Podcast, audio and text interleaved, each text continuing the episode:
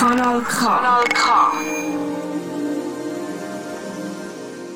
Der Medienwegweiser, das ist die Sendung, die hinter die Schlagzeilen schaut. Der Medienwegweiser schafft heute mit der SRG Luzern zusammen. Wir bringen nämlich ihre digitale Nacht von den Drehbuchautoren zurück ins lineare Radio. Diskutieren tun Bela Battiani und Simon Schmid. Der Bela Battiani hat Wilder geschrieben. Simon Schmid kennt man aus Drehbucharbeiten mit Zwingli und Bestatter. Die digitale Nacht wird wiederum von einer aus unserer Familie moderiert, nämlich von der Gina. Sie kennt man aus unserem Luzerner Partnersender Radio Dreifach. Guten Abend, liebes Publikum. Ich begrüße euch ganz herzlich zu der SRF-Veranstaltung SRG-Veranstaltung Nacht der DrehbuchautorInnen.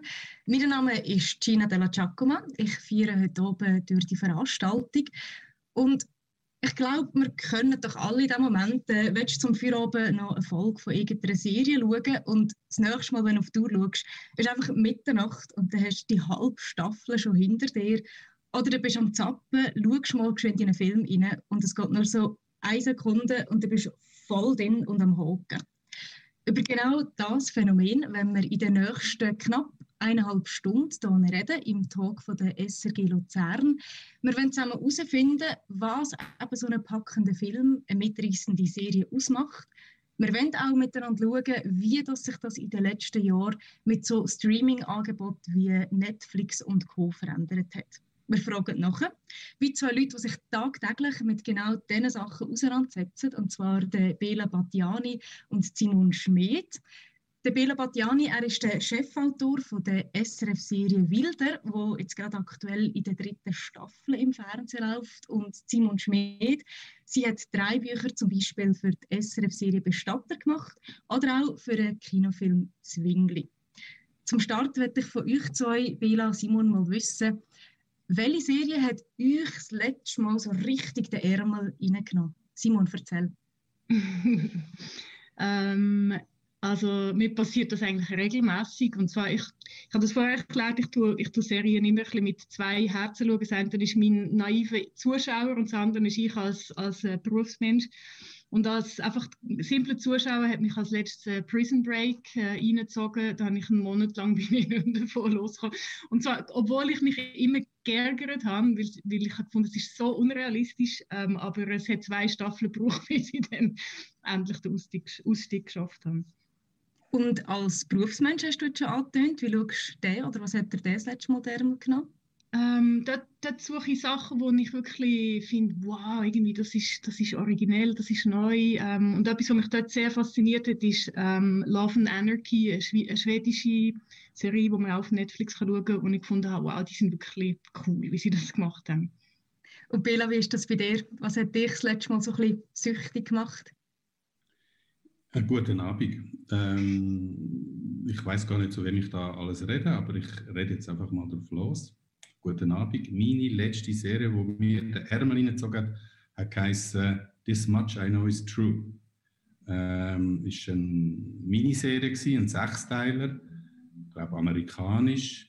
Äh, ist eine Familie, ein Familiendrama und es ist mit dem Mark Ruffalo, Ruffalo und was mich dort wahnsinnig fasziniert hat, nebst der Geschichte, ist, dass der Mark Ruffalo sich selber und seinen Zwillingsbrüder gespielt hat.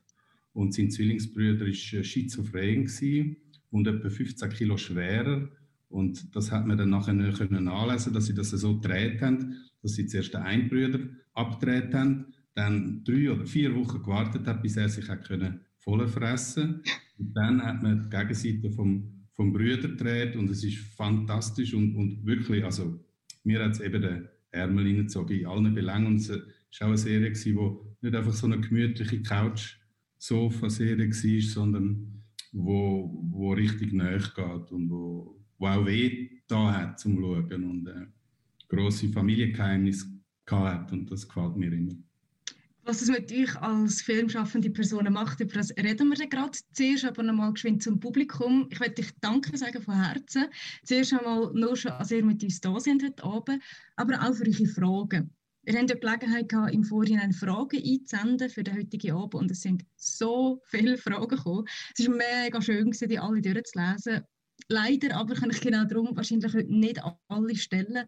Sind also ein bisschen nachsichtig bitte, wenn eure Frage jetzt gerade nicht ganz dran kommt. Ich kann mich aber von, von all denen inspirieren lassen und möchte auch darum gerade mit etwas starten, wo mehrere Leute aus dem Publikum wissen Bela und Simon, und zwar das Thema Inspiration. Ihr habt jetzt schon ein bisschen angetönt, was euch das letzte Mal so gefallen hat an Serien.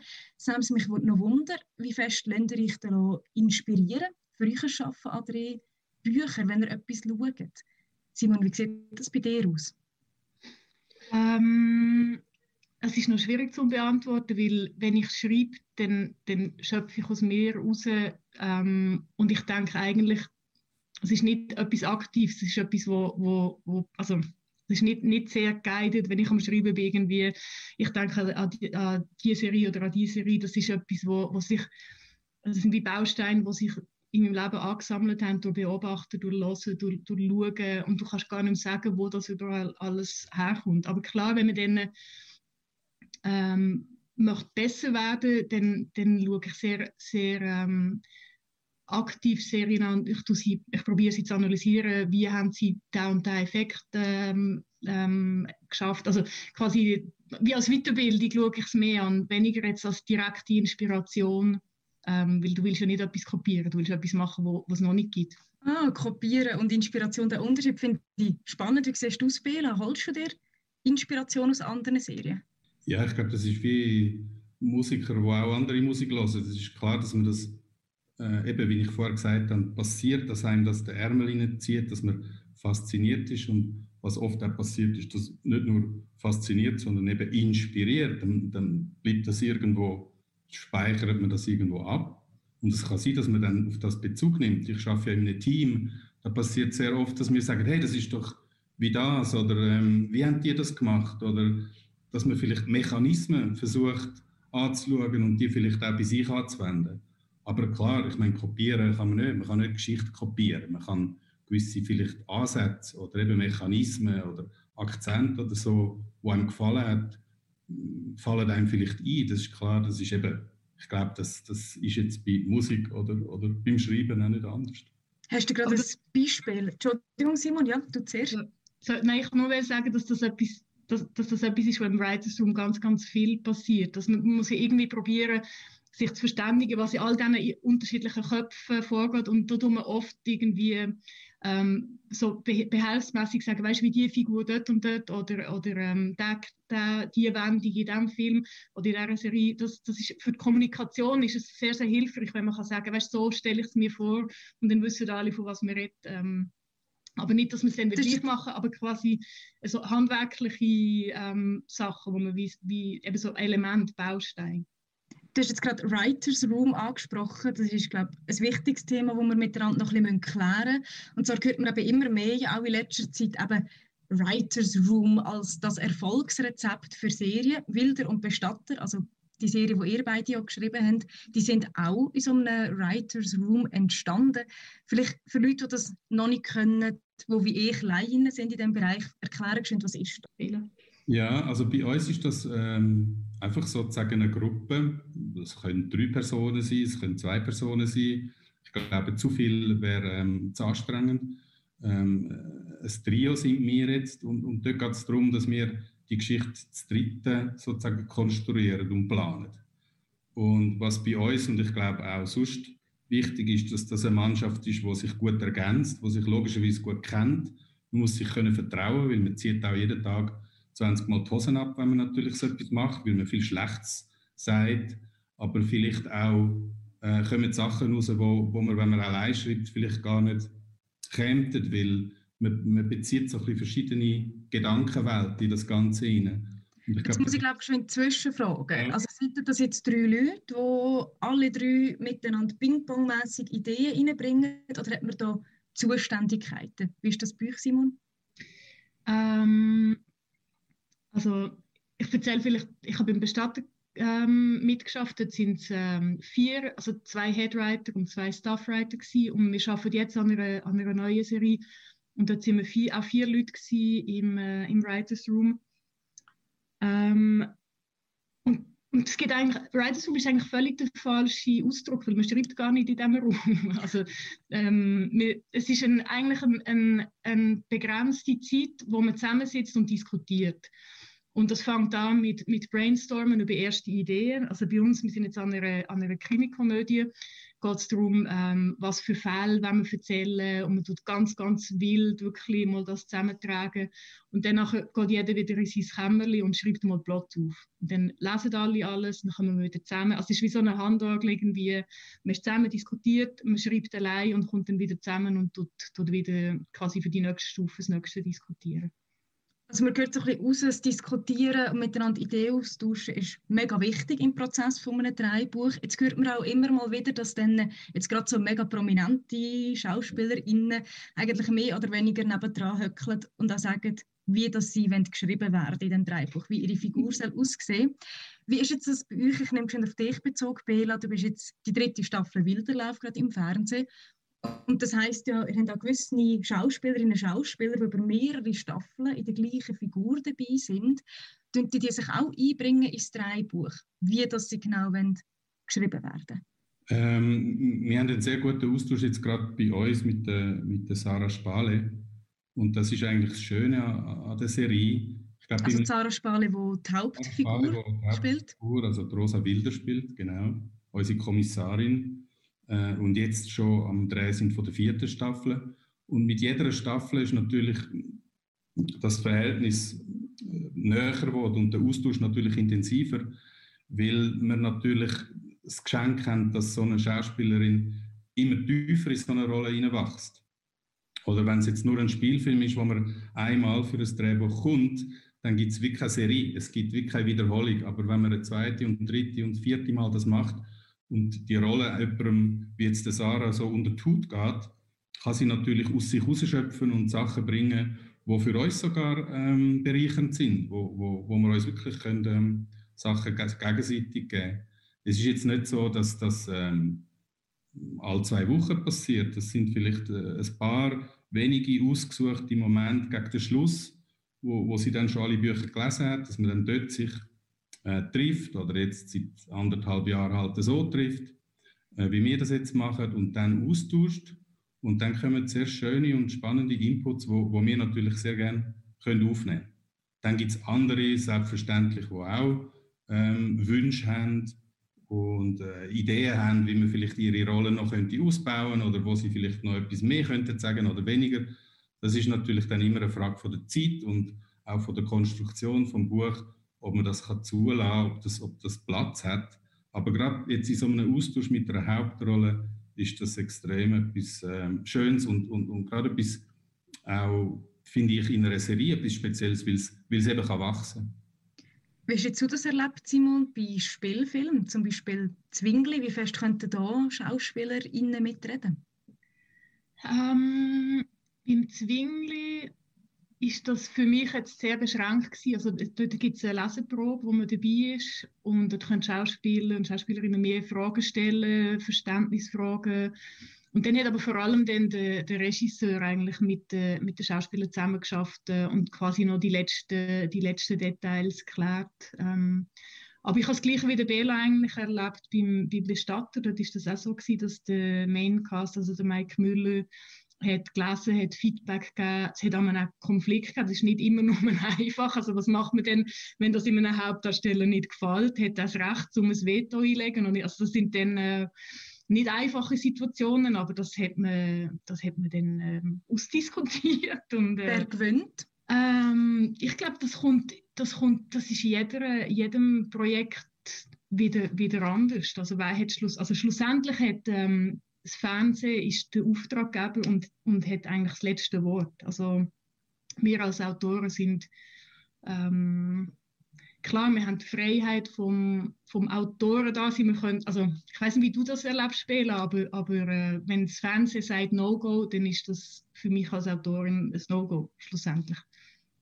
Ich glaube, es ist ein eine Frage von der auch von der Überzeugungskraft. Wenn es jetzt nicht etwas ist, was sich diametral entgegensteht und es geht nicht anders und es muss ausdiskutiert werden und es gibt Streit, okay. Aber, aber wenn es um Geschichte geht, gehen, glaube ich, am Schluss das Argument oder die Überzeugung, wo, wo die Geschichte am weitesten bringt oder, oder wo die Geschichte halt etwas bringt. Und da ist das amix ein Einwand äh, von Seiten Regie oder amix auch mhm. von Seiten ähm, Schauspieler oder Schauspielerin ich würde jetzt mal behaupten, meistens ist es dann unsere Überzeugung, weil wir wollen ja, dass es so äh, ist, wie wir es geschrieben haben. Und, und darum funktioniert das eigentlich jetzt bei uns, hat das bis jetzt immer sehr gut funktioniert, einfach im Austausch. Ich würde gerne noch ein bisschen bei der Frage der Figuren bleiben, oder besser gesagt beim Schreiben von Figuren. In der Literaturszene habe ich so in den letzten Jahren ein bisschen eine Auseinandersetzung beobachtet und mich auch recht interessiert hat persönlich nach der Frage, oder besser gesagt das Problem, dass dann äh, häufig männliche Autoren über Frauen schreiben in ihren Büchern und sehr klischierte Frauenfiguren entwerfen, wo schlicht und einfach nicht im Dasein der meisten Frauen entspricht. Und jetzt nehme ich noch Wunder in Bezug auf drei Bücher. Man könnte sich ein bisschen öffnen, es muss jetzt nicht zwingend um Mann und Frau gehen. Kann man überhaupt Figuren entwerfen, die nicht der eigenen Identität entsprechen? Kann man die authentisch entwerfen? Wie siehst du das, Simon? Ähm, ich finde, das ist eine sehr spannende Frage, wo ich, wo ich viel auch, oder im letzten jetzt, wir haben so einen Autorenstammtisch, wo wir, wo wir diskutiert haben, kann man, kann man zum Beispiel ein anderes, äh, ein anderes Geschlecht schreiben, wo, wo du Grenzen setzen, weil eigentlich das Autoren da ist so, dass du, dass du Figuren erfindest. Und deine Fantasie ist ja dies, ähm, das Zentrale vom, vom Schreiben. Und wir haben das lange diskutiert, wo, wo findest du schlussendlich, dass, dass du eine Grenze erreichst, ähm, wo, du, wo du findest, jetzt ist etwas überschritten. Also ich finde zum Beispiel, ich habe ich ha männliche ähm, Figuren geschrieben und ich behaupte jetzt, ich, ich kann das, ich habe auch eine männliche Seite in mir, ich habe ich habe Brüder, Väter, also ich finde, das, das ist so etwas, was wir gefunden haben, man kann ein anderes Geschlecht schreiben. Ähm, manchmal braucht es vielleicht einen Reality-Check und man muss offen sein. Also es ist dann wie so, wenn, sobald ich mich als Autorin unsicher fühle, dann, dann mache ich Beraten für meine Figuren. Also wir haben zum Beispiel bei unserem Projekt viele, ähm, viele Figuren mit anderem kulturellem Background, also irgendwie Secondos oder, oder und dort finden wir, okay, das ist, das ist der Raum, wo wir uns unsicher fühlen und da möchten wir jemanden dazuziehen, der uns, kann, wo uns kann beraten kann. Das ist so.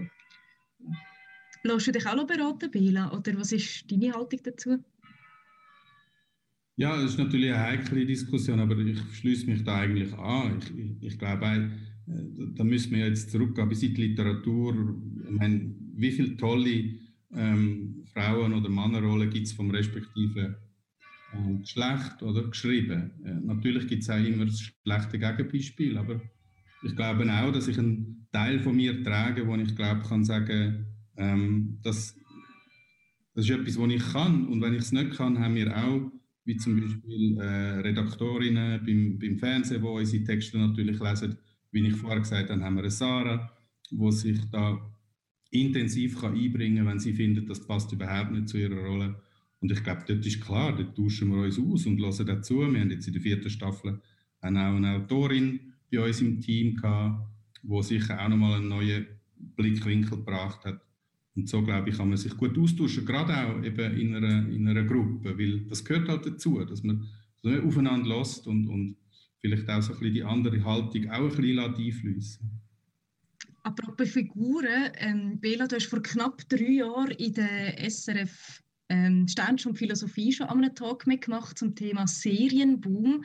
Und dort hast du etwas über parasoziale Beziehungen erzählt. Also du hast erzählt, dass du eigentlich zu diesen Figuren, die du entwirfst in einem Dreibuch, fast so ein bisschen eine Art Beziehung entwickelst mit der Zeit. Wie wichtig findest du das für dich Schreiben, die Beziehung, die parasoziale Beziehung? Ich glaube, man hat es nicht nur beim Schreiben, man hat es auch beim Schauen. Also, ich weiß nicht, ob ähm, ihr das Gefühl kennt, dass man eine Serie schaut und sie begleitet einem auch noch, wenn man sie nicht mehr schaut. Also am nächsten Tag weiß man, ah, vielleicht kann ich dann am Abend zu dieser Familie wieder heimgehen oder ich komme wieder in den Kreis von diesen Leuten, wo mir irgendwie gut tun, weil ich sie gerne habe, weil, weil, weil ich irgendwie Teil davon bin. Und das ist das Parasoziale, dass du halt Teil davon bist. Beim Schreiben ist es ja eh logisch, weil das kommt ja alles aus meinem Kopf. Also ist es ganz klar, dass die alle ein Teil von mir sind und dass die mich zum Teil nicht loslösen. Ähm, das Parasoziale geht fast ein bisschen ins Paraabnormale. Wie meinst du das? Ja, dass man sich fast ein bisschen zu fest vielleicht in dieser Welt bewegt und dass man am Abend da damit einschläft, sich zu überlegen, was die jetzt noch machen und so. Und am Morgen kann es sehr gut sein, dass das Erste ist, an was ich denke, äh, oder sogar damit aufwachen mit der Idee. Also es kann natürlich schon Beschlag nehmen und, und, und kann einen einnehmen. Und ähm, da gibt es natürlich verschiedene Stufen, wie gesund das ist. Oder, äh, ja. Wie ist es bei dir, Simon? Hast du auch abnormale parasoziale Beziehungen zu deinen Figuren? ah, die, sitzen, die sitzen mit uns am Esstisch. Durch das, dass mein, mein Mann ist auch Drehbuchautor und wir schreiben die Serie zusammen. Ähm, also, Wir reden davon nicht mehr anders, ja. Ja, mal unser, unser kleiner Bub, der beklagt sich, wenn man zu viel über... Wer hat die imaginären Freunde am Tisch? ja, aber das versteht er noch nicht so ganz. Wir können das noch nicht so erklären. Und das finde ich gut, dass er den Namen findet, hey, jetzt ist Stopp. Stopp äh, Du bist der Einzige, der in der Realität lebt, bei euch ja. in dem Fall. Ja. aber ist es nicht mega schwierig, in einem Dreibuch so einer Figur vielleicht auch etwas anzutun auf dem Blatt? oder dieser Figur eine unglaubliche Charakterschwäche zuzumuten? Dann? Also ich liebe ja Schwächen. Ähm, das ist das, finde ich, was eine Figur überhaupt ausmacht. Darum, je größer die Schwächen sind und je mehr man eine Figur fast schon kann plagen oder ihr wehtun oder es ihr schwierig machen, dass sie etwas muss überwinden, dass sie irgendwo muss durch, umso mehr leidet man mit der Figur mit und darum schreibt man das auch gern. Äh, man schreibt es natürlich oft auch gern, weil das Entwicklung ist und dass einer Figur dann auch eine Entwicklung bringt innerhalb von der Geschichte. Aber das ist jetzt nicht etwas, von dem ich Angst habe. Gar nicht. Höchstens natürlich, wenn man jetzt müsste, vielleicht eine Figur ähm, muss leider sterben oder so, dann, dann, dann, dann wird es natürlich so ein bisschen, vor allem auch eine Konstruktionsfrage. Aber, aber sonst ist eigentlich das, das, was eine Figur ausmacht. Ihre Schwierigkeiten überhaupt können äh, auszuschreiben. Ich würde da gerne das Publikum noch mal mit einbeziehen, weil wir wechseln so ein bisschen leicht das Thema Richtung Zielpublikum. Ähm, also das Zielpublikum für euch als Dreibuchautorinnen. Und zwar hat jemand aus dem Publikum gefragt, gibt es einen Unterschied, wenn man ein Dreibuch ganz speziell für ein Schweizer Publikum schreibt oder, oder auch für ein anderes Publikum? Wie empfindet ihr das, Simon? Ähm, ja, also ich, ich frage mich bei jeder Geschichte, wo mir in den Sinn kommt, ähm, für, an welchem Ort, für wer ist, ist, die, ähm, ist die Geschichte. Und ich würde jetzt weniger sagen, also für mich ist weniger wichtig, ähm, Schweiz oder Ausland, sondern mehr, welche, welche Plattform zum Beispiel. Ist das jetzt etwas, wo ich würde Netflix anbieten? Ist das etwas, wo ich würde dem SRF anbieten? Und da gibt es ganz klar, das sind andere Zielpublikum, äh, wo, man, wo man andere Geschichten dafür ähm, sich ausdenkt.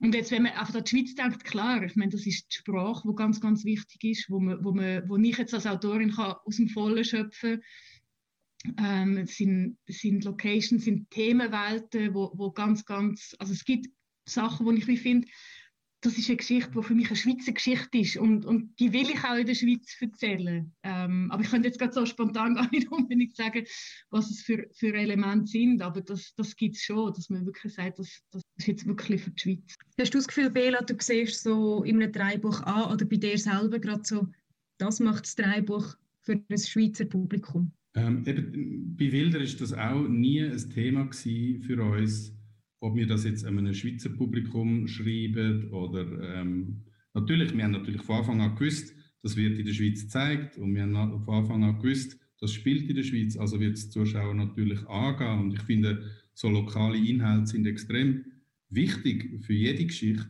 und trotzdem haben wir immer auch wählen, dass die Geschichte oder die Serie auch überall kann geschaut werden und überall auch kann verstanden werden. Nur so können wir ja auch Serien schauen, die in Arizona oder in Island oder in Tokio äh, spielen, wenn wir eigentlich das Universelle an der Geschichte verstehen. Und darum finde ich genau die Mischung eigentlich das Spannende und das Tolle an einer, an einer Geschichte, wenn man lokale Inhalte kann benutzen kann, wo natürlich eben wie eine Sprache, ich meine, das ist ein riesiges Geschenk und dass man dann auch Zuschauer hat, wo das so hautnah ähm, bei sich die auch als die empfindet und gleichzeitig hat die Geschichte etwas, wo, wo überall kann verstanden werden Ich habe das Gefühl, so ein Unterschied, den man vielleicht noch machen könnte, oder zumindest einen könnte erkennen. Wilder ist so momentan, ich empfinde es zumindest so wie so ein die Flaggschiff-Serie vom SRF und Zwingli, das ist ja der Kinofilm vom Jahr in der Schweiz gesehen. Was reizt euch persönlich eigentlich mehr? Also das sind jetzt beides Beispiele, die so ein bisschen an ein breiteres Publikum gerichtet sind. Was reizt euch mehr? Ein Drehbuch für eine Produktion zu schreiben, das von Anfang an ein breites Publikum ansprechen oder etwas, das sehr nischig gedacht wird? Simon, was gefällt dir besser?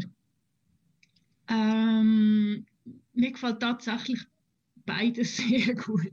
Also ich habe auch Projekte eben mit, mit meinem Mann zusammen, der Regisseur ist, die sehr, sehr nischig sind. Ich muss immer wissen, wo, an, wo an gehen wir mit dem irgendwie und, und klar, ich meine, am liebsten schreibe ich eine Geschichte für mich allein, wo, wo kann sein, wie sie ist, wo niemandem muss genügen, wo, wo irgendwie an kein Zielpublikum gerichtet ist, wo man kann frei sein ähm, aber wenn es um, um, um Film geht, möchte ich auch, dass es umgesetzt wird. Ich möchte wissen, ähm, ist das ein Festivalfilm? Oder ich muss das wie wissen. Ist das ein Festivalfilm? Ist das ein Film für, für ein breites Publikum? Nur dann, äh, weil du schreibst anders. Ähm, aber mir, mir gefällt wirklich beides sehr gut. Wie ist es bei dir, Bela? Ich habe jetzt die Erfahrung nicht, die Simon hat, weil ich ähm, bis jetzt keine Spielfilmdrehbücher geschrieben habe. Wir haben ja damals den Wilder äh, aufgrund von einer Ausschreibung äh, eine erste Skizze eingegeben. Und dort war der Motor, gewesen, wir wollen endlich so eine Serie schreiben oder auch sehen. Ich würde sie gerne sehen am Schweizer Fernsehen, wie ich sie bis dann als Serie-Junkie schon anderswo gesehen habe. Und ich habe einfach gewusst, das möchte ich. Und dann habe ich nicht im Kopf gehabt, dass ich das jetzt einem speziellen Zielpublikum oder einem speziellen auch Alter Publikum müsste schreiben. Ähm, ich habe auch nicht darüber nachgedacht, ob jetzt das in einem grossen Saal oder an einem kleinen Fernseher gezeigt oder geschaut wird, sondern ich habe das geschrieben, wo ich gerne am liebsten würde sehen.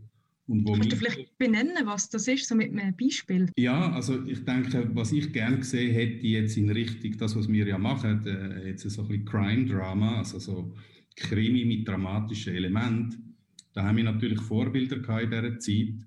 Und was mich wahnsinnig halt, was mir sehr gefallen hat, ist nicht an und für sich der Krimi selber. Ich sehe mich auch nicht unbedingt als Krimi-Autor, sondern mir gefällt eigentlich, was Verbrechen äh, mit den Leuten macht. Also das Drama neben dem Verbrechen sozusagen oder das Geheimnis, was das mit den Leuten macht, wie, wie das die Leute verändert. Und, und so etwas hätte ich gerne gesehen.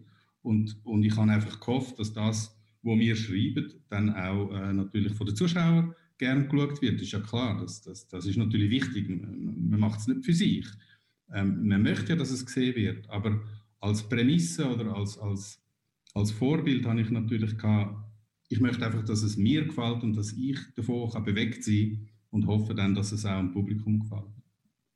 Aber das ist, also wenn ich für, weißt, wenn ich jetzt sage, ich schreibe für ein, ähm, für ein äh, Primetime-Publikum vom SRF, dann will ich natürlich, dass das mir auch gefällt. Das ist jetzt nicht etwas, weißt, wo, wo, wo für mich im Widerspruch ist. Also das haben wir auch gesagt, wo wir angefangen haben jetzt mit unserem neuen Projekt.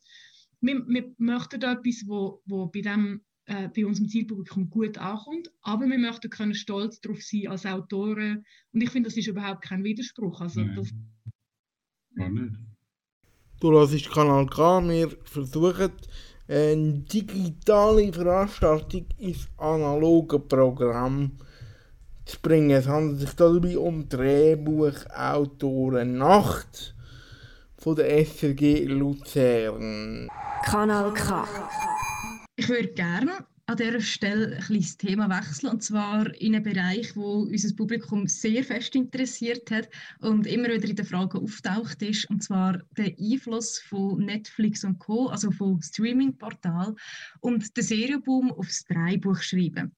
Bingen, sogenanntes Bingen, ist ein, ein neues Phänomen, also dass man eigentlich Serien wie Chips einfach reinstopft und eigentlich gar nicht so genau weiß, wo man angefangen hat und wo man dann wieder aufhört eben Serie einem Schnutz eigentlich durchschauen. Früher hat man noch eine Woche warten zwischen jeder Folge, wie ich das bei Wilder tatsächlich auch praktiziere, jeden Dienstagabend eine Folge davon schauen. Aber mittlerweile kann man einfach immer weiter schauen, online. Wie tut sich so etwas auf ein Dreibuch auswirken bei euch, auf euch Schaffen, wenn ihr wisst, Leute schauen das nachher einfach an einem Stück durch, obwohl es einzelne Folgen wären? Wie ist das jetzt gerade vielleicht bei dir, Bela, mit Wilder? Eigentlich bis jetzt gar nicht. Und jetzt ein Echo? Nein. Äh, eigentlich bis jetzt äh, hat das gar keine Auswirkung, weil es ist ja eine Geschichte. Also äh, es, ist ja, es sind ja einfach sechs Kapitel von einem Buch und ähm, wir sagen dann einfach, da ist jetzt das Kapitel fertig und da geht es weiter. Es spielt in dem Sinn keine Rolle, ob man es jetzt an einem Stück schaut oder ob man es in sechs Wochen schaut. Was ich das Schöne finde an der Pause ist das mit den parasozialen ähm, Verbindungen, die ich vorher gesagt habe, oder Beziehungen, dass ich es fast schön finde, ähm, erstens mal eine Pause zu haben und auch äh, mir sicherlich auch überlegen, wie geht es weiter. Ähm, vielleicht auch mit Freunden oder Kollegen darüber reden, ähm, was einem gefallen hat und, und dadurch ein bisschen so in eine Community hineinkommt. Ich glaube, wenn man halt binscht, ist man noch mehr für sich allein, als man es eh schon ist, jetzt, weil die meisten ja nur noch vor dem Laptop sitzen und Serie schauen. Aber man verliert ein bisschen das Gemeinsame oder das Kollektive. Und ich habe eigentlich schön gefunden in den ersten zwei Staffeln, ähm, egal jetzt ob Wilder oder, oder, oder Game of Thrones oder was, dass, dass die Leute ein bisschen zusammenkommen und sich austauschen und sich freuen und sich vorstellen, wie es könnte weitergehen und so. Und, und das finde ich ist etwas faszinierend. Ähnlich wie bei einem Buch, wo man auch auf die Seite leitet und sich freut und vielleicht sogar anfängt langsamer lesen oder extra zumacht. Also ähm, ja, es hat natürlich einen Einfluss, aber der ist nicht unbedingt aufs Sehverhalten, ähm, sondern ich glaube, was es ausgelöst hat, der ganze Hype, ist, dass man halt, ähm, man hat äh, eine Auswirkung auf die Qualität der Bücher, finde ich. Weil natürlich in diesen 20 Jahren, durch den Hype, der jetzt seit 20 Jahren anhaltet, einfach immer bessere Bücher entstanden sind. Also ich glaube, es hat auch positive Aspekte. Und du, Simon, siehst du das ähnlich oder hast du das Gefühl, man sieht eine Art einen Unterschied? ja, ich, denke, ich, äh, ich würde mich dem anschließen. Ähm, bei unserem Projekt ist es jetzt so, dass es ein bisschen anders strukturiert ist. Das ist eine, eine Krimikomödie, wo man, das nennt man vertikale Fälle, also wir erzählen abgeschlossene Fälle ähm, pro Folge. Und natürlich ist dann so ähm, der, der Wunsch, dass man horizontale Elemente trotzdem noch hat, also quasi horizontale Private Lines oder einen horizontalen äh, Kriminalfall, wo sich durchzieht, um quasi das ähm, also ich denke, das ist ein Resultat jetzt von, von dem Binge-Watchen, dass man, dass man trotzdem etwas möchte, wo das Ganze als all die sechs Folgen wie so zusammenhebt. Aha, da, da muss man natürlich sagen, Bingen funktioniert ja nicht bei vertikalen Nein, natürlich nicht. Also mal, mal natürlich funktioniert es. Du kannst einfach den einen nach dem anderen schauen. ja, aber du hast, du hast in dem Sinne nichts, was dich unbedingt ins Nächste zieht, oder? Mal, aber eben das, an dem schaffen wir jetzt eben. Also ja. du kannst mit den Private Lines, also wir haben Cliffhangers, ähm, trotz Vertikalfeld ja. Cliffhanger jetzt für die nächste Folge, aber sie kommen nicht aus, dem, aus dem Fall raus, sondern sie kommen aus den einzelnen Figuren, was die erleben. Also sie haben quasi ihr Privatleben oder, oder ja, einfach... Ähm, ja. Sachen, die ihnen passieren, wo, wo du dann trotzdem möchtest wissen, wie es weitergeht. Aber beim Bingen redet man natürlich sonst eigentlich schon von diesen horizontalen Serien, wo natürlich alles weitergeht. Also nicht nur das, auch nicht nur die Geschichte geht weiter, sondern natürlich eben vor allem die Figuren. Was ja bei vertikalen. Äh, mal, aber es ist, mal, also es ist, ja, es ist ja immer das gleiche Team, das die, wo unterschiedliche vertikale Fälle Aha. löst. Also weißt du, das, das, das äh, sind nicht abgeschlossene Fälle, es, sind, es ist ein, Team, wo es sind immer die gleichen Figuren. Ja, okay. okay. Sie haben vorhin schon das Stichwort Cliffhanger gebracht. Der Cliffhanger ist ja eigentlich schon auch ein Kind von dem, dass wir eben nur eins in der Woche können Folge schauen und nachher eine Woche lang das Publikum müssen gespalten behalten, damit sie dann auch ja am Dienstagabend wieder einschalten. Darum habe ich eigentlich so ein persönlich die These gehabt, dass der Cliffhanger wie so ein bisschen obsolet wird, weil ich kann ja einfach weiter schauen oder er wird schwächer, weil es muss mich auch nicht mehr eine Woche gespannt halten, sondern nur noch fünf Minuten. Bin ich in dem Fall jetzt falsch gelegen, Bela? Nein, das ist natürlich recht. Also ich glaube, der Cliffhanger macht Spaß, um quasi eindeutig nochmal auf den Knopf zu drücken und weiterzugehen.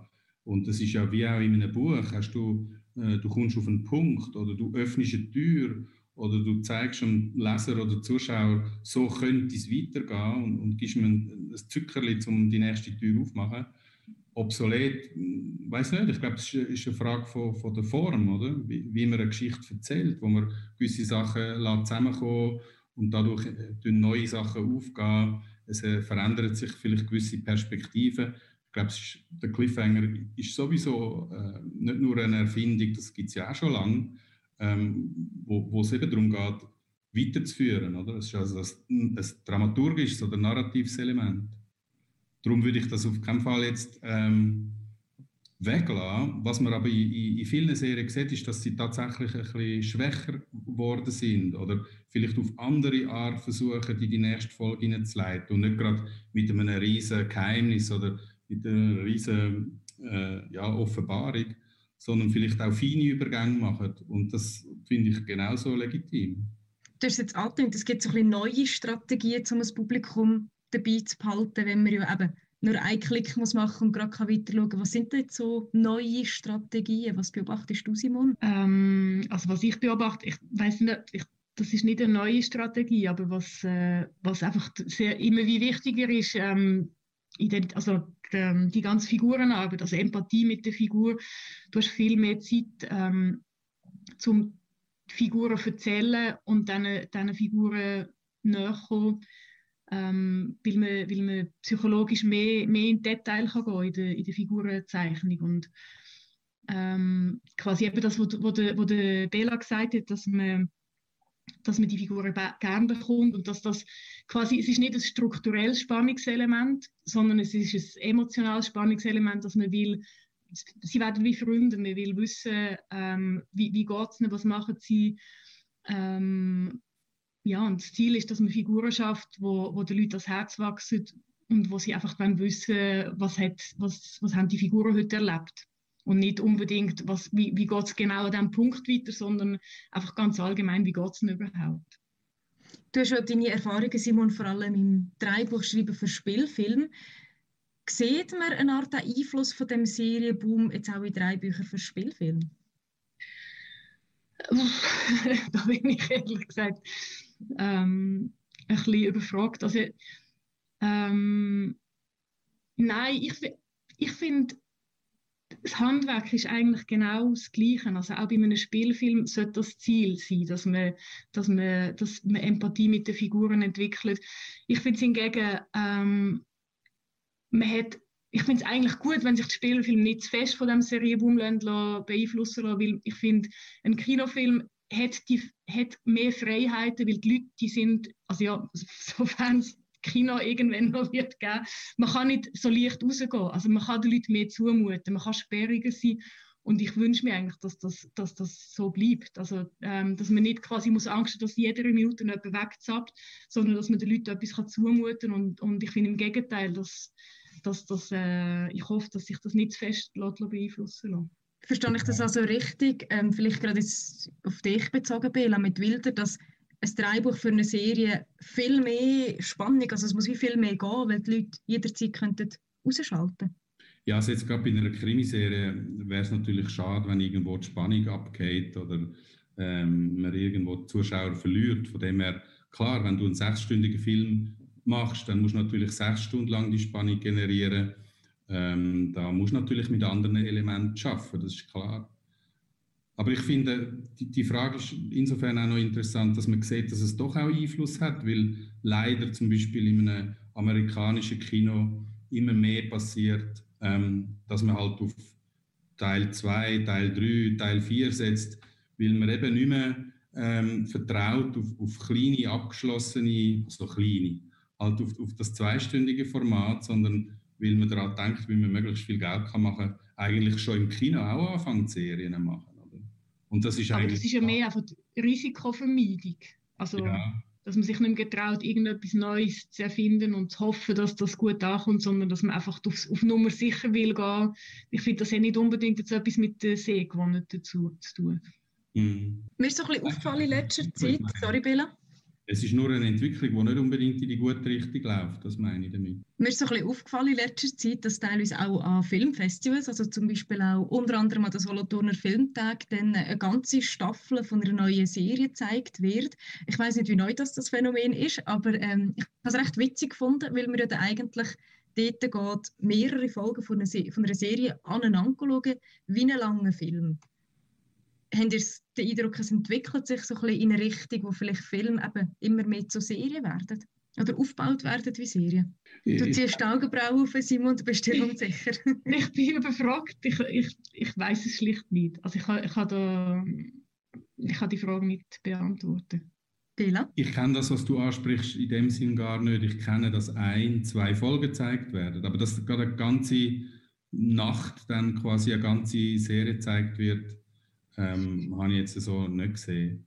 Aber, aber das andere, was du antönst, ja, also da, da, ich glaube, da sind wir noch wie zu früh, ob jetzt das eine, das andere, ich glaube, das ist immer so ein bisschen, wenn etwas Neues kommt, hat man das Gefühl, dass das, äh, das Alte wird verdrängen, aber ich meine, wir haben zum Glück auch noch Bücher und, und, und, und Platten, die wir hören und so, also ich glaube nicht, dass man das jetzt so gegeneinander äh, ausspielen ähm, vielmehr, glaube ich, gibt es eben, wie du es auch sagst, äh, dass eigentlich Serien mit, mit, mit dem gleichen Handwerk arbeiten wie, wie Kinofilm. Und ich glaube auch, dass jetzt nicht wegen der Serie und dem Hype der Kinofilm wird sterben, auch wenn er am Sinken ist, das ist klar. Und jetzt sowieso leider. Mit den, mit den geschlossenen Kinos. Ich bringe an dieser Stelle noch eine Frage aus dem Publikum in die Runde. Und zwar hat jemand wissen, kann man als Drehbuchautorin überhaupt eine Geschichte schreiben, die einem selber persönlich gar nicht interessiert? Könntet ihr so ein Drehbuch schreiben, Simon? ähm, ich glaube, für mich ist der Trick in jedem Thema, also klar, du kannst grundsätzlich mal sagen, will ich Lebenszeit mit dem Thema verbringen oder nicht. Also du kannst vielleicht, aber du musst nicht. ähm, aber aber äh, ich bin überzeugt, dass ich eigentlich zu jedem Thema einen, einen Blickwinkel kann finden wo, wo mich persönlich interessiert. Also es kommt wirklich, du kannst das Thema auf so viele verschiedene Art und Weise erzählen und es geht darum, dass du als Autorin in dem, in dem Themenfeld ähm, ähm, einen emotionalen Zugang findest, wo dich, wo dich berührt. Also beim Zwingli zum Beispiel ist das das Thema Angst gewesen, ähm, wo, wo ich dort behandelt. Also ich habe wie gefunden, Reformation, ich bin nicht religiös, ähm, ähm, und ich habe wie einen Zugang gesucht, was mich wirklich dann auch berührt. Also die Angst vor einem strafenden Gott. Ähm, und dann plötzlich habe ich gefunden, okay, ähm, die äh, um, unab, wie sagt man, äh, bedingungslose Liebe, das ist ein Thema, wo ich etwas damit anfangen Und so habe ich quasi wieder Schlüssel gefunden jetzt zu, zu, dem, zu dem Themenbereich. Und ich denke, das, das würde mir mit den meisten Themen so gehen, dass, wenn man genug lang drauf schaut, dass man das herausfindet. Teilst du die Haltung, Bela? Äh, voll und ganz. Also ich habe es vorher schon mal gesagt. Ich würde mich jetzt nicht als Krimi-Autor oder auch nicht besonders als Krimi-affin bezeichnen, aber mh, mm, was, mich, was ich da Möglichkeiten habe, ist ein Krimi zu erzählen, wo es, wo ein Gerüst ist und dort dahinter das zu erzählen, was mich eigentlich interessiert. Familiengeschichten, Familiengeheimnisse oder wie gehen Leute so bedrängten Situationen um, mit einer Lebenslüge, mit, mit, mit grossen Konflikten. Und dort kann ich auch eben das ein bisschen ausleben, was, was mir gefällt und gleichzeitig aber auch einen Krimi einbauen, wo auch hilft, weil ein Krimi ist immer ein guter Motor von einer Geschichte und der hilft dann das andere so ein bisschen zusammenzukitten. Aber sonst glaube ich, ist es, glaube, ist es klar, also wenn man nicht einen Zugang findet wo man etwas von sich kann erzählen kann, dann wird es natürlich sehr schwierig, weil dann wird es unpersönlich. Und wieso soll ich äh, irgendetwas erzählen, wo, wo ich gar keine Ahnung habe davon? Es muss irgendwie Teil von mir sein, es muss etwas sein, wo ich aus mir herausschöpfen kann, weil ja, sonst ist es glaube ich, einfach eine Auftragsgeschichte und nicht äh, etwas, wo ich persönlich möchte erzählen zu dem Schlüssel, den du jetzt angesprochen hast, Simon, hast du den wie beim Schreiben gefunden oder schon vorher? Also heisst, hast du eigentlich schon vorher gewusst, ah, das ist jetzt die Geschichte, die ich erzählen kann? Oder ist so eine Geschichte ein Prozess gesehen in dem Fall? Also für mich ist das etwas vom vom Wichtigsten, vom, also für mich ist Drehbuchschreiben ein Prozess, der über, über Jahre geht. Und man fängt einmal an und für mich ist der Anfang Neugierde gewesen. Mich hat das Thema sehr interessiert. Wie ist es möglich, dass man den Glauben ändert? Weil das ist etwas, was man glaubt und man hat auch Angst und also ist mit Angst verbunden. Und, und das hat mich Neugierde angetrieben und dann geht man quasi Schritt für Schritt auch in sich selber rein und ich habe sehr viel gelesen und plötzlich habe ich den Schlüssel gefunden, quasi, was ist das, wo, wo darunter liegt. Ähm, und das ist für mich bei jedem Projekt eigentlich so. Man, man fängt irgendwann an, irgendetwas, ein Gefühl, eine Beobachtung, irgendetwas fasziniert einem, tut Neugierde antreiben und dann forscht man eigentlich im Aussen und im Innen, ähm, bis, man, bis man das Gefühl hat, man kommt in eine Tiefe an, wo, wo einem überzeugt und wo man wie, wie halt gefunden hat, dass das, dass das den Film dann nachher zusammenhebt. Apropos Recherche und Lesen, in beiden Fällen, also bei dir bei Zwingli und bei dir auch Bela bei Wilder, hat es ähm, ja gewisse Stimmen gegeben, die davon auch kritisiert haben, die Sprache sei beispielsweise nicht ganz authentisch gesehen, im einen Fall wegen Französisch-Deutsch, in dem Fall äh, Simone ist zu wenig geflucht worden bei Zwingli. Ähm, es nämlich da schon ein Wunder, wo ziehen dir so ein bisschen die Grenzen zwischen bis zu dem Punkt muss ich komplett authentisch sein und da ist einfach die künstlerische Freiheit. Wo hast du die bei dir gezogen, Simon, bei Zwingli? Ähm, das, das habe ich jetzt nicht ganz verstanden. Grenzen. Also, wie, fest hast, also, wie fest hast du als Dreibuchautorin den Anspruch, sage jetzt, wir nehmen mal Zwingli mit der Reformation, historisch korrekt sein und wie fest findest du, das ist, alle, das ist künstlerische Freiheit, ich muss nicht jedem Detail der Geschichte entsprechen, also der historischen Geschichte? Ähm, also dort habe ich ich habe immer gesagt, es ist ein fiktiver Film, es ist eigentlich alles Fiktion, es ist eine Projektion aus dem Heute auf damals. Und was ich persönlich mache, ist, die Wahrheit kenne ich nicht, die weiß ich nicht, aber ich wollte eine Wahrhaftigkeit erzählen. Also, dass man quasi ähm, dem Thema gerecht werden irgendwie. Aber nicht, dass es muss, also dass wir, dass wir Freiheiten haben und quasi aber in diesen Freiheiten, auch wenn es vielleicht nicht genau stimmt, dass es trotzdem irgendwie auf eine Wahrhaftigkeit verweist. Und dass man nicht, nicht mit, also einfach nach bestem Wissen und Gewissen, weil irgendwie, äh, du bist auch nur ein Mensch, du, du probierst das, es ist, äh, ja. Und das mit dem Fluch hat mich so genervt, weil ich habe mich so gefreut, ich habe so viel Fluchwörter, ich habe das Gefühl, ich habe, ich habe wirklich ähm, in all meinen, meiner Recherchen, wenn ich Flüche war, habe ich die aufgeschrieben und ich habe so viel wie möglich eingebaut. Und, und ähm, das Problem mit der Sprache war, wir haben eigentlich wollen eine Kunstsprache entwickeln.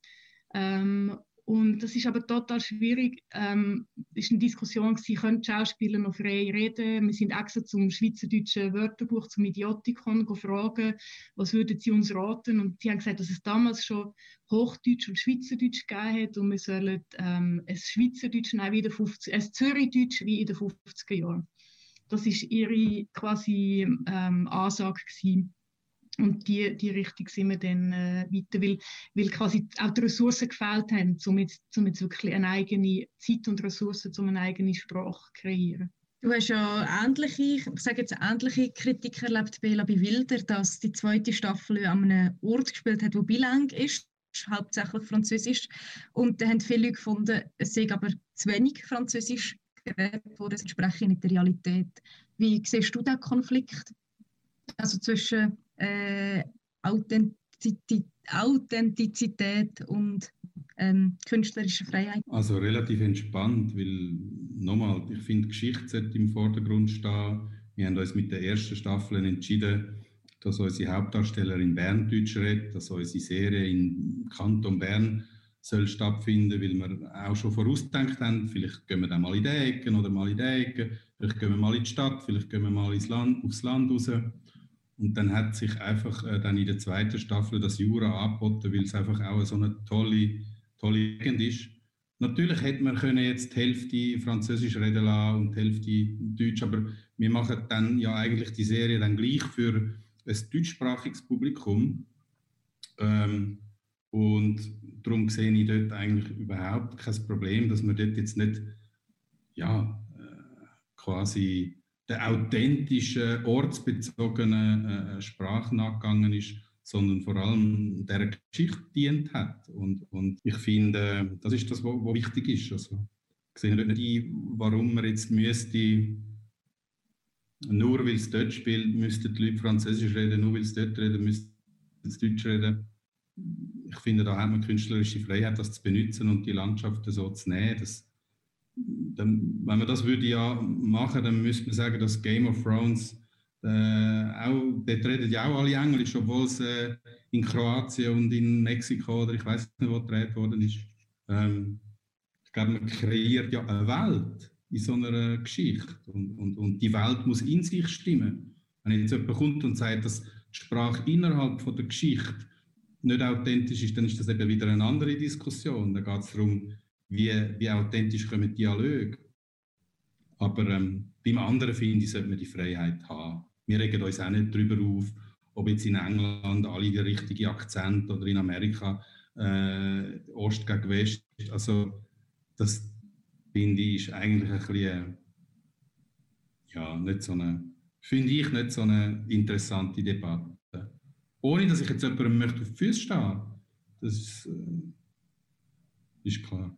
Apropos, man kreiert ja eine Welt. Wie viele drei Bücher schlummern eigentlich bei euch so ein bisschen auf der Festplatte, wo ihr mal angefangen habt oder vielleicht sogar schon fertig werden für x Projekt? Ist das so ein bisschen eine Sucht zur Welt zu kreieren, Simon?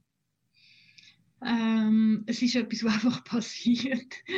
ähm, also ich habe ich ha nicht, ich ha nicht Zeit zum drei Bücher schreiben. Ähm, ich ich fange das erst an ähm, also zum Drehbuchschreiben, wo einfach liegen bleiben. Also ich fange mit Drehbuchschreiben, also zum, zum Erklären, das Drehbuch schreibe ich jetzt, ähm, jetzt sind wir bei diesem Serienprojekt nach, nach zwei Jahren Vorbereitung, dann kommt die Drehbuchphase. also was ich mache, ist ähm, Ideen aufschreiben, Figuren aufschreiben. Ich habe ich ha lange, lange Listen ähm, im Kopf und auf dem Telefon und auf dem Laptop und es ist überall schwierig, äh, schwierig die Sachen umeinander und, ähm, und es hat so ein bisschen das Eigenleben. Irgend, irgend, irgend, irgendeins drängt sich dann vor oder es gibt so ein Cluster, irgendwie immer so das gleiche Thema, wo wieder aufpoppt. Oder ähm, äh, ja, also es gibt viel. Und versuchst du in dem Fall auch so Figuren, die du jetzt gesagt hast, vielleicht auch in einem Dreibuch einzubringen, wo jetzt nicht spezifisch auf diese Figur zugeschnitten wäre?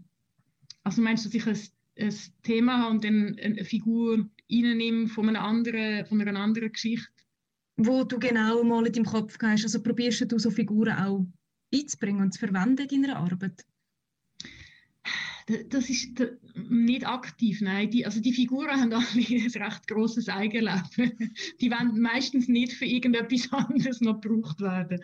Also normalerweise ist, ist, das, ist das eine Geschichte und eine Figur und ein Milieu, wo, wo sehr zusammenhängt und, und ich tue eigentlich nicht, nicht das dann rausnehmen und anders, und rein tun. Hast du auch so Figurenkabinette daheim, Bella? Ja, wir haben natürlich so Schubladen haben wir auch. Wir haben, wir haben tatsächlich Figuren, wo wir zum Beispiel in der zweiten Staffel nicht haben können schreiben, weil sie vielleicht budgetmäßig oder, oder sonst haben sie es irgendwie nicht geschafft zu überleben innerhalb von der zweiten Folge, haben wir dann zum Beispiel in der dritten Staffel oder jetzt in der vierten Staffel benutzt. Aber innerhalb von einer Serienwelt geht das ja auch, dass man auch vielleicht Ideen, die man nicht hat können machen, nochmal wiederholt, weil man vielleicht das, was man dort hat wollen erzählen, äh, das drängt noch und das möchte man irgendwo noch einbringen. Das, das hat es jetzt gegeben in diesen Jahren, dass wir das gemacht haben aber ähm, jetzt nicht cross über andere Projekte. Ich würde unsere Runde sozusagen metaphorisch ein bisschen öffnen für etwa 40, und zwar für Lukas Bärfuß. Ich habe von ihm die Woche ein Essay gelesen, wo er auf etwas verweist, was glaube ich, also ein bisschen in deiner Karriere vorkommt, Bela, und zwar auf Psychologie. Du hast ja nicht nur Filmwissenschaften, sondern auch Psychologie studiert. Der Lukas Bärfuß sagt nämlich in seinem Text Storytelling, dass wenn man verstehen will, warum das Serie und Film einem abhängig oder eben süchtig machen, dann müssen wir in der Neuropsychologie nachfragen. Wie viel Psychologie steckt deiner Meinung nach ein Bela in einem guten Dreibuch? Ja, also ich würde sagen viel, aber ich würde jetzt lügen, wenn, ich, wenn es nicht auch viel Kuchpsychologie ist. Also ich habe schon ein paar Semester hinter mir. Ähm, aber, aber natürlich, ich meine, Figur ist Psychologie und eine vertiefte äh, Figur, die man über sechs Stunden entwickelt und wodurch äh, durch ein Trauma durchgeht oder eine Achterbahn von Emotionen, das ist ja nichts anderes als Psychologie und das ist ja das, was uns auch interessiert. Was macht das mit dieser Figur? Und dort wendet man ähm, so viel Verständnis an Psychologie, wo, wo, wo, man, wo man kann mitbringen kann. Das ist klar, das ist das, was, das ist das, was interessiert.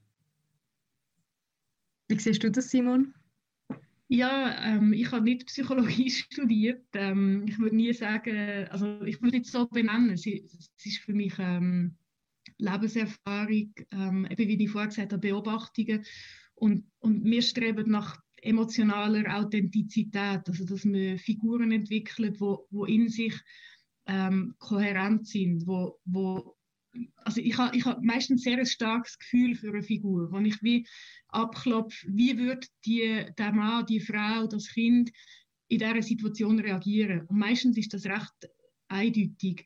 Ähm, aber ich kann nicht, nicht rational jetzt sagen, wo das herkommt. Das ist meistens, ähm, und es ist lustig auch im, im Team, also jetzt bei uns im, im Writers Room, wir sind äh, drei Autoren und meistens ähm, deckt sich das, dass man wie sagt, das ist genau die Figur, die so jetzt wird handeln oder oder alle finden, nein, nein, der wird das anders sagen, anders. Äh, ähm, und ja, ich würde jetzt auch sagen, es ist, es ist Küchenpsychologie, also wir, wir könnten das jetzt nicht wissenschaftlich irgendwie aufdröseln, aber, aber ähm, natürlich streben wir nach, nach, ähm, nach Figuren, wo, wo, auch wenn sie fiktiv sind, wo, wo könnten lebende Wesen sein, in ihrem ihrem emotionalen Empfinden, also dass das authentisch ist, weil nur dann kann man sich auch als Mensch damit identifizieren, als Zuschauer.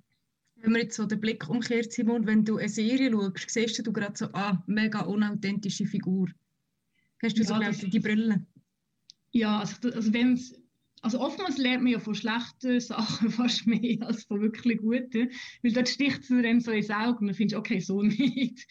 Ähm, und, und oftmals sind es klischierte Figuren, weißt, wo, wo einfach ähm, so zweidimensional ähm, und, und sehr, sehr leer ähm, und einfach behauptet. Du merkst, dass die Konflikte sind behauptet, die Daten sind behauptet und man, man, man spürt nicht, dass, dass es etwas zusammenhält irgendwie. Also so als Laie für mich zum Übersetzen, man hat so das Gefühl, das würde gar niemand so machen so würde doch gar nicht mehr handeln im echten Leben. Verstehe ich das ja, richtig? zum Beispiel. Ja. Kanal K.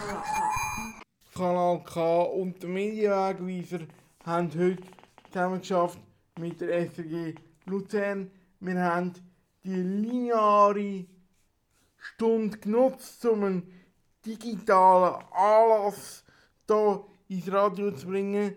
Die Nacht der Drehbuchautoren nämlich. Ja, das wäre also die lineare Stunde vom Medienwegweiser. Heute mein Name ist Michael Kling. Ich bin gleich wieder da auf eurem Lieblingssender Kanal K. Kanal K.